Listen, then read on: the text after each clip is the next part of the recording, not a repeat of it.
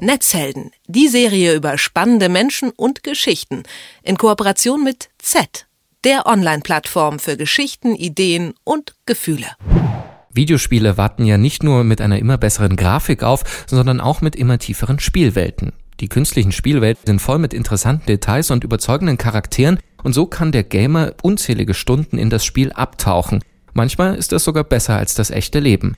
Damit machen die Videospiele auch der Wirklichkeit Konkurrenz. Und mein Kollege Till Eckert von Z, der ist in den ja anderthalb Jahren, hat er selber geschrieben, schon in eine mittelalterliche Welt mit Hexern und Monstern abgetaucht. Und deswegen sprechen wir darüber, was das auch mit dem Spieler macht. Und deswegen sage ich Hallo Till.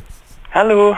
Ja, wir sprechen natürlich über den Witcher 3, 2015 rausgekommen, ähm, ja schon der dritte Teil einer Serie, wo man so Mittelalter-Hexer spielt, der da durch so eine Open World äh, reitet und alle möglichen Abenteuer erlebt. Warum fühlt sich das dann so real an? Also ich glaube, bei The Witcher braucht das eine ganze Weile. Also wenn man jetzt nur so zwei, drei Stunden spielt, dann ist es noch nicht so, dass es so einen Sog entwickelt. Also es ist ja bei Rollenspielen so üblich, dass sie eine recht lange Spielzeit haben, dass man da viele, viele Stunden versenken kann.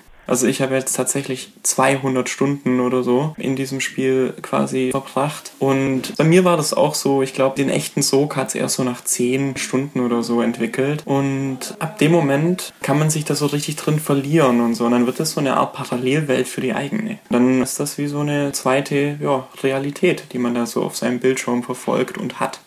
Immersion ist ja da so der Fachbegriff. Das ist ja eigentlich das, was die Spieleentwickler auch wollen, jetzt auch mit Virtual Reality, also das Eintauchen in die Spielwelt, irgendwie diese nicht mehr Unterscheidbarkeit äh, zwischen was ist Realität und was ist Spiel. Gut, auf dem Bildschirm ist das natürlich zumindest optisch noch gegeben, die Unterscheidung. Aber ändert das auch was im restlichen Leben, wenn man eben so viel Zeit in so einem Game verbringt und da diesem Sog ja erliegt?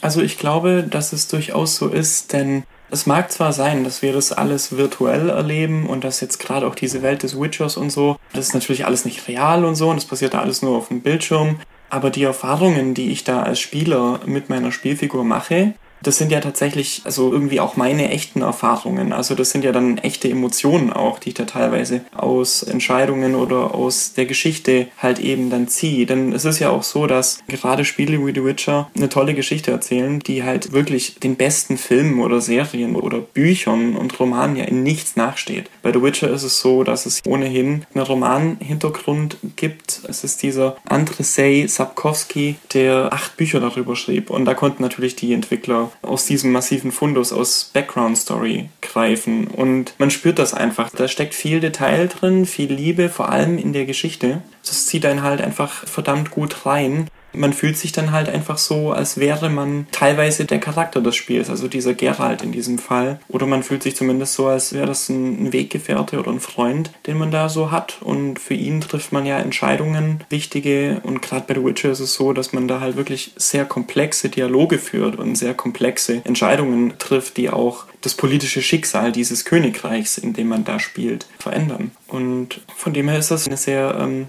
krasse Erfahrung, die einen natürlich auch irgendwie im realen Leben dann beeinflussen kann, so wie das einfach Filme und Bücher auch können. Jetzt ist ja Geralds Leben durchaus spannender als der Alltag der meisten. Es gibt Kämpfe, es gibt Monster, es gibt Sex in dieser Welt von The Witcher 3. Das aktiviert ja auch quasi das Belohnungszentrum, ne? wenn man das nächste Monster besiegt hat oder irgendwie den nächsten Storyteil freigeschaltet hat. Und man kann das ja quasi immer wieder reproduzieren, indem man, äh, indem man weiterspielt. Merkst du da auch, dass das ja nicht eine Gefahr ist, aber dass man schon überlegt, an dem einen oder anderen Punkt gehe ich jetzt irgendwie mit meinen Freunden weg raus oder spiele lieber, weil es irgendwie mehr Endorphine freisetzt? Mhm ich würde es tatsächlich bestätigen, glaube ich sogar. Das ist fast schon so eine, also Sucht ist vielleicht jetzt das falsche Wort oder so, aber man spielt und durch den spielerischen Fortschritt, den man hat jetzt gerade auch bei The Witcher, gewinnt man ja durch abgeschlossene Missionen oder wie du sagtest, Monster, die man da erledigt hat, ja sogenannte Erfahrungspunkte. Das motiviert halt, das, das schafft irgendwie so eine laufende Motivationsspirale. Und ich glaube schon, dass es ein Teil der Faszination Games ist, dass man einfach belohnt wird immer wieder. Das ist ganz anders wie bei einem Film oder bei einem Buch halt eben, das ist so ein großer Unterschied, weil man halt eben da tatsächlich sein eigenes Handeln eben spürt. So, also man spürt die Auswirkungen seines Handelns auf dieses Spiel. Jetzt hast du in deinem Artikel geschrieben, das Versinken in der Welt ist ähnlich wie bei einem Roman. Ich habe lustigerweise einen Text entdeckt aus dem 18. Jahrhundert, in dem sich damalige quasi Medienkritiker aufregen, dass die Jugend der Romansucht verfallen ist, sich also da in künstliche Welten flüchtet. Das ist ja bei Games ein ähnlicher Vorwurf, dem man dann ausgesetzt ist, wenn man irgendwie abends vier, fünf, sechs Stunden spielt. Mhm. Nee, so sehe ich das auch. Also klar ist das eine Form von, wie sagt man, Eskapismus, ein bisschen Alltagsflucht und so. Aber es hat einfach was verdammt Befriedigendes, da teilweise oder mal für eine kurze Zeit, ja, wirklich Zuflucht einfach zu finden in so einer imaginären Welt. Also wir alle kennen es. Also man hat halt Stress, man hat dann irgendwie Probleme, was auch immer. Es gibt immer so kleine Problemchen, die einen so umtreiben. Und für mich ist das Gaming so am Abend, wenn ich mich mal hinsetze und eine Stunde oder zwei spiele, dann ist das für mich wie so ein Runterkommen. Also ich gehe dann in diese Welt rein und in dem Moment denke ich dann auch an nichts anderes, so was mich jetzt so in meinem realen Leben irgendwie gerade beschäftigt. Ich bin da absolut bei dir. Ich sehe das auch so. Man muss Videospiele mittlerweile definitiv aufnehmen in diesen Kanon von guten Filmen, Serien, Büchern, Kunst allgemein. Games schaffen genau dasselbe, was Kunst generell schafft. Videospiele sind mittlerweile so komplex, dass man sich ja Stunden, vielleicht auch tagelang darin verlieren kann und ein bisschen Eskapismus aus dem Leben betreiben. Was das mit einem und dem Alltag macht und was das vielleicht auch für Probleme mit sich bringt, das haben wir mit Till Eckert von Z besprochen. Vielen Dank dafür. Dankeschön.